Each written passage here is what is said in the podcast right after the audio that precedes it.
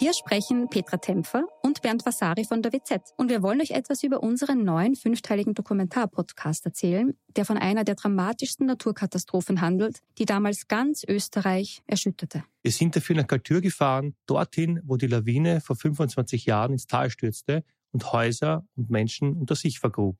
31 Menschen starben, darunter zahlreiche Kinder. Wir haben nach Antworten auf die Frage gesucht, wie es überhaupt zu dem Unglück kommen konnte und wer damals die Verantwortung getragen hat. Gibt es überhaupt einen Schuldigen? Die Kaltürer haben uns auch erzählt, wie sie die Tage nach der Katastrophe erlebt haben. Der damalige Bürgermeister war übrigens Anton Matle, der heute Landeshauptmann von Tirol ist. Ihr könnt unseren Podcast Galtür, der weiße Tod unter wz.at hören und auf allen Plattformen, wo es Podcasts gibt.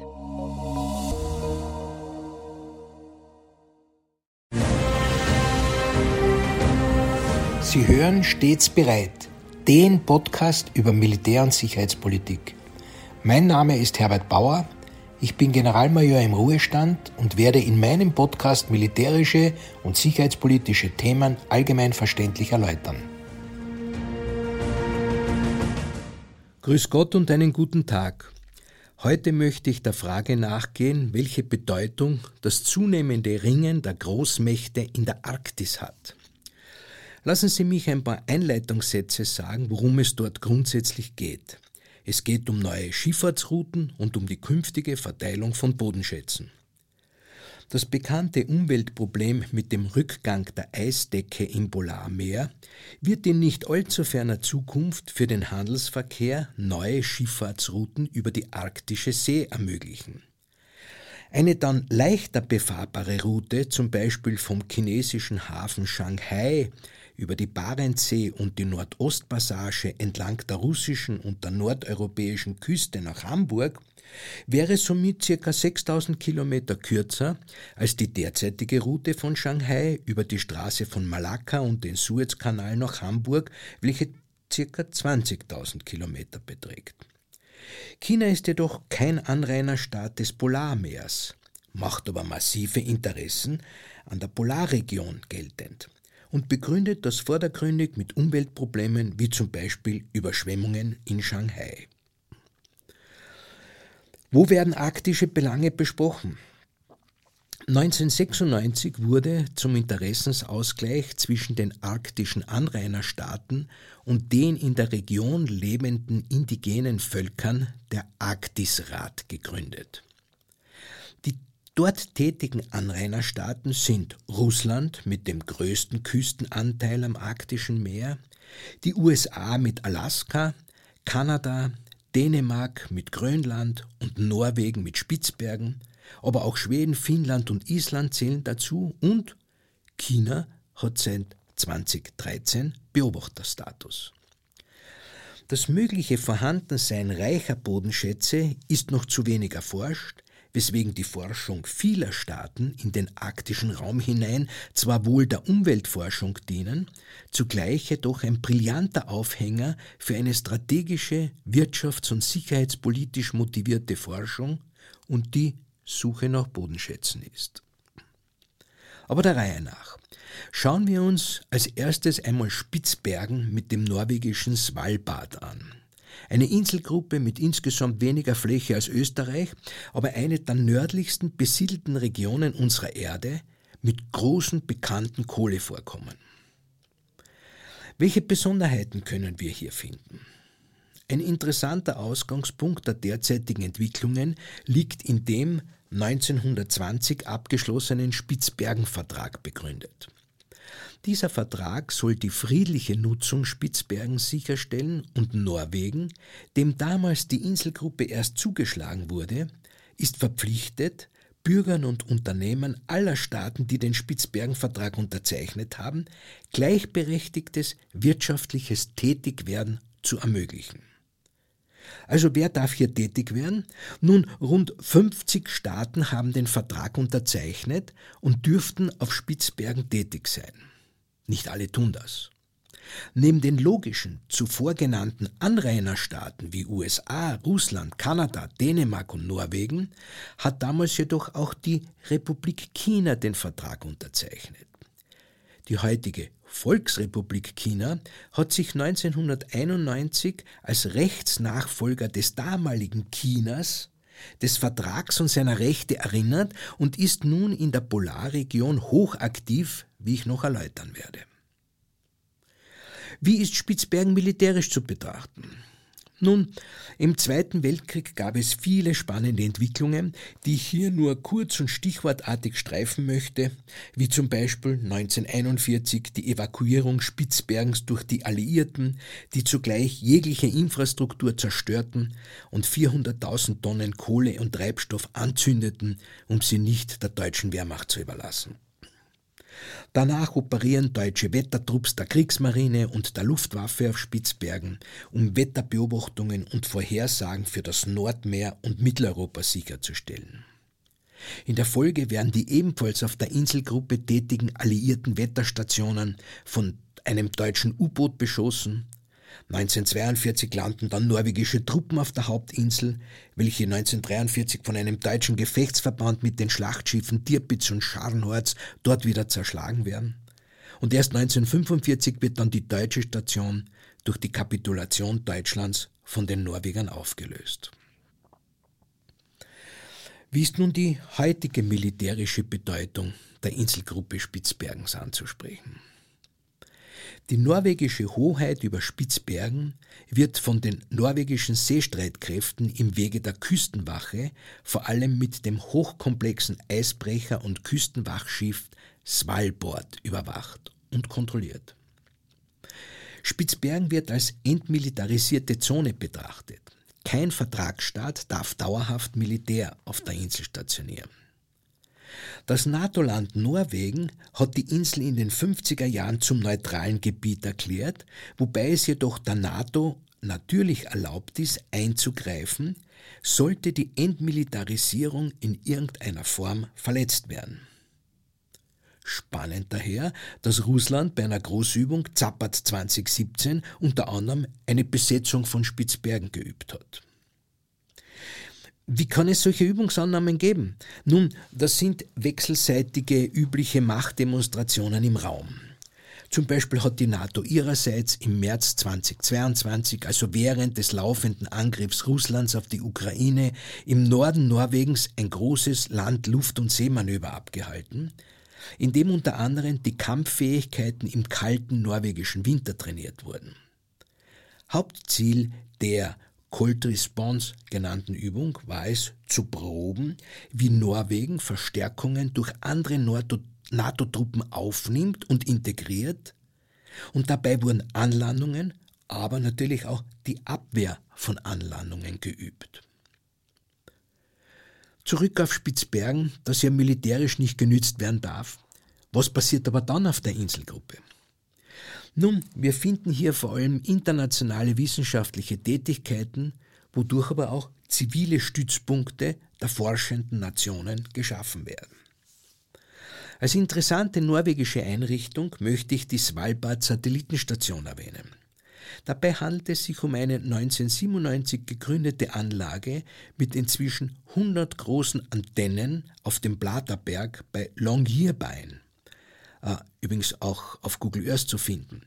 Von hier aus werden Steuerungsdaten zu Satelliten hochgeschickt und umgekehrt Daten von Satelliten empfangen.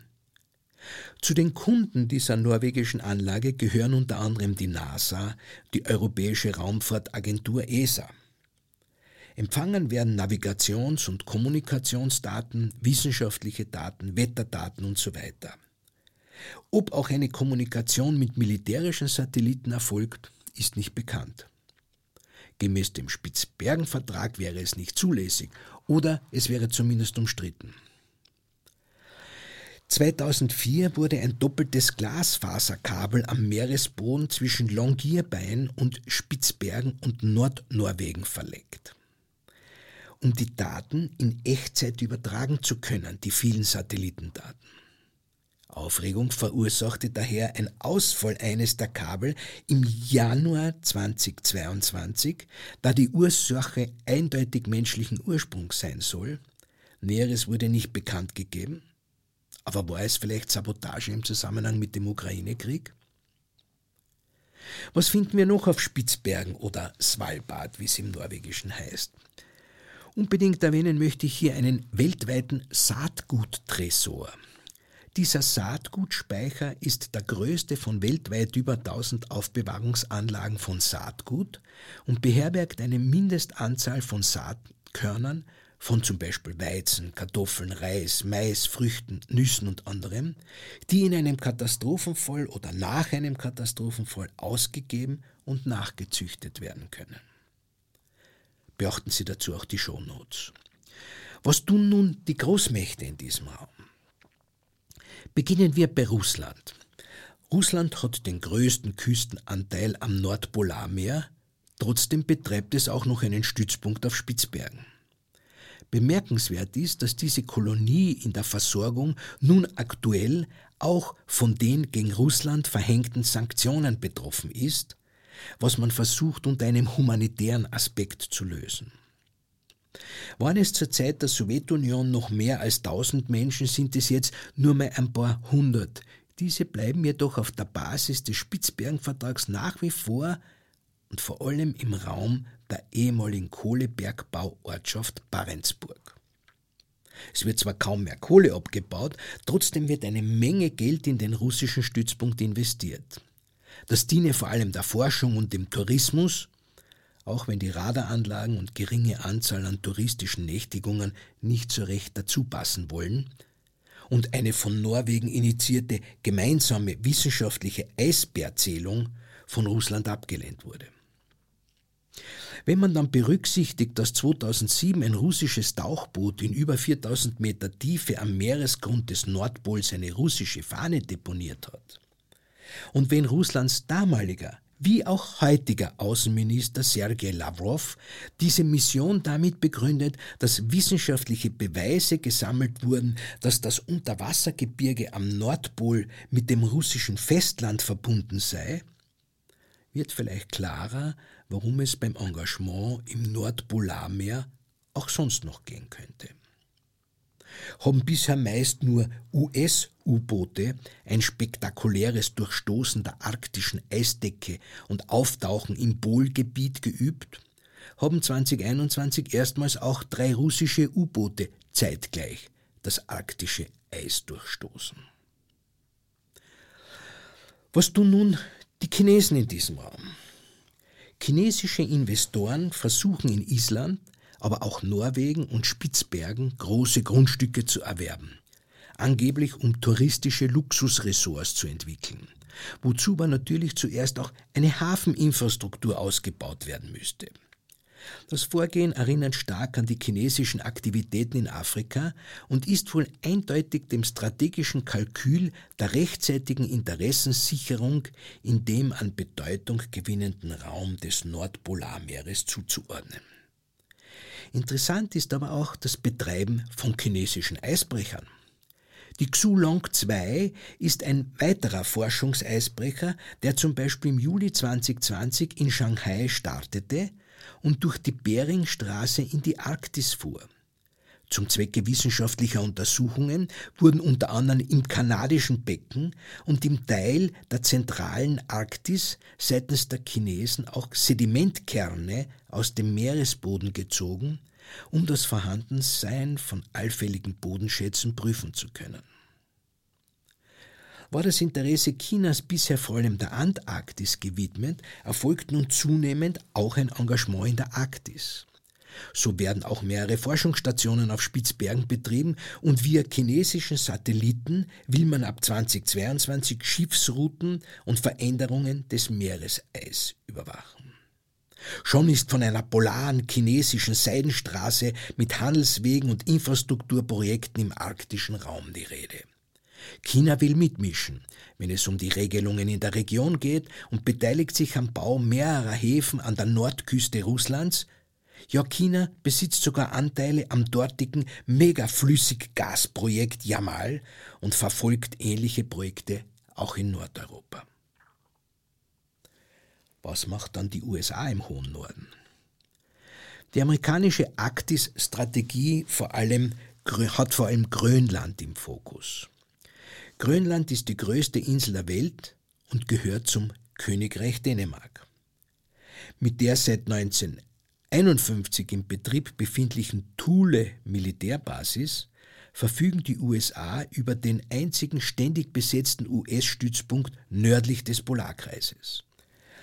Auf Drängen der USA hat das Parlament des NATO-Staates Dänemark ein Arktis-Paket beschlossen, das 200 Millionen Euro für den Ausbau von Radarkapazitäten auf den Färöerinseln und für eine neue Drohnenflotte auf Grönland vorsieht.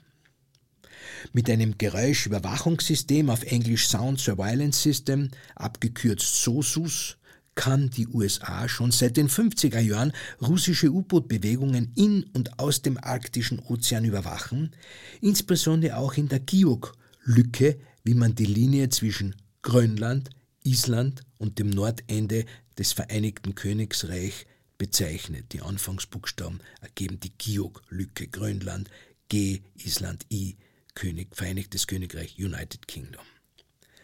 2019 hat nun US-Außenminister Mike Pompeo Russland und China im Arktischen Rat heftig kritisiert. Er machte klar, dass es inzwischen um mehr als nur Meteorologie, Notfallrettung in den Polargebieten, wissenschaftlicher Zusammenarbeit, Kultur der indigenen Völker und Umweltschutz, also den klassischen Themen des Arktisrats geht. Er machte die wirtschaftlichen Interessen der USA deutlich und kritisierte, dass Russland die Nordostpassage als nationales Fahrwasser betrachte, aber auch der Anspruch Kanadas auf die Nordwestpassage sei nicht legitim und China habe mit seinen zweifelhaften Interessen eigentlich überhaupt keine Forderungen in dieser Region zu stellen. Was ist heute die aktuelle Lage in diesem Arktisrat?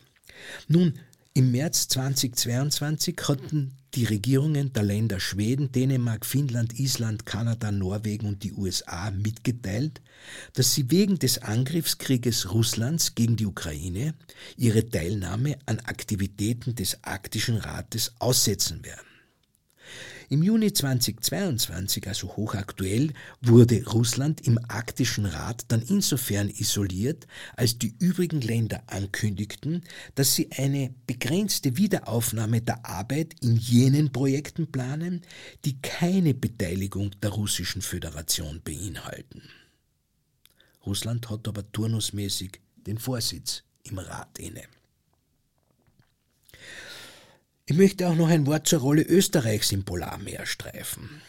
Also zum einen sind wir auch Unterzeichner des Vertrags von Spitzbergen, aber zum anderen muss auch das Expeditionsgeschehen im 19. Jahrhundert angesprochen werden, weil da dürfen wir ein bisschen stolz sein. Die österreichisch-ungarische Nordpol- oder Nordpolarexpedition mit den beiden Offizieren Julius Peyer und Karl Weibrecht hat das nördliche Eismeer bereits 1872 bis 1874 näher erkundet. Unterwegs mit dem Schraubendampfer Admiral Tegethoff wurden sie im August 1872 im Eis eingeschlossen und drifteten mit diesem nach Nordwesten ab.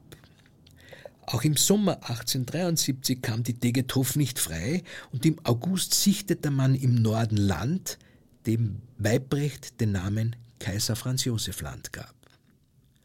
Nach weiteren Erforschungen musste das Schiff Admiral Degethoff im Mai 1874 aufgegeben werden und die Mannschaft zog unter Mitnahme von Schlitten und Booten nach Süden, bis sie zu Novaya Semlja, der russischen Insel kam, dort russischen Schiffen begegneten, die sie zurück nach Norwegen brachten, von wo aus wieder die Reise nach Hause angetreten werden konnte. Lassen Sie mich nochmals die heutige und kommende Bedeutung dieses Nordpolarmeers zusammenfassen. Das Nordpolarmeer ist der kleinste Ozean der Erde. Seine größte Tiefe beträgt 5669 Meter. Die Bodenschätze sind nicht ausreichend erschlossen. Das Meer rund um den Nordpol ist ganzjährig von Meereis bedeckt, wobei die Backeisgrenze jahreszeitlich schwankt und sich der Klimawandel massiv auswirkt. Derzeit kann die Schifffahrt das Meer etwa drei bis fünf Monate im Jahr weitgehend ungehindert am Rand nutzen. Russland hat dabei Anteil an der Nordostpassage und die USA und Kanada an der Nordwestpassage. Eisbrecher Russland verwendet auch Atomeisbrecher, werden eingesetzt, um den Schiffsverkehr zu unterstützen und Forschungsaufgaben zu erfüllen. Wegen der globalen Erwärmung, Erwärmung und dem Abschmelzen größerer Flächen des Polareises geht man davon aus, dass die Schifffahrtsrouten jahreszeitlich länger befahrbar werden, was eine enorme Verkürzung der Handelsrouten zwischen Asien und Europa bedeutet, was wiederum von großem Interesse für China ist.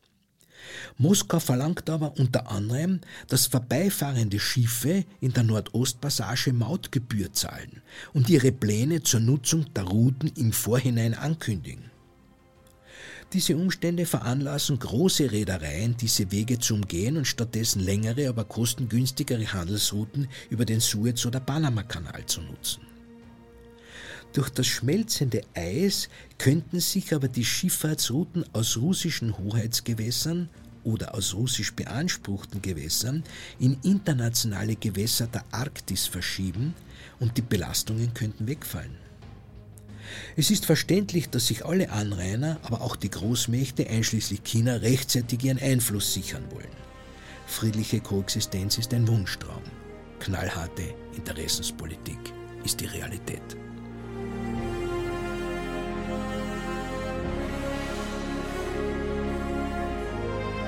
Sie hörten Stets bereit, den Podcast über Militär- und Sicherheitspolitik. Sollten Sie Fragen zum Militär oder zu sicherheitspolitischen Themen haben, schreiben Sie mir bitte ein E-Mail an stetsbereit at missing-link.media. Vielen Dank fürs Zuhören. Bis zum nächsten Mal. Ihr Herbert Bauer.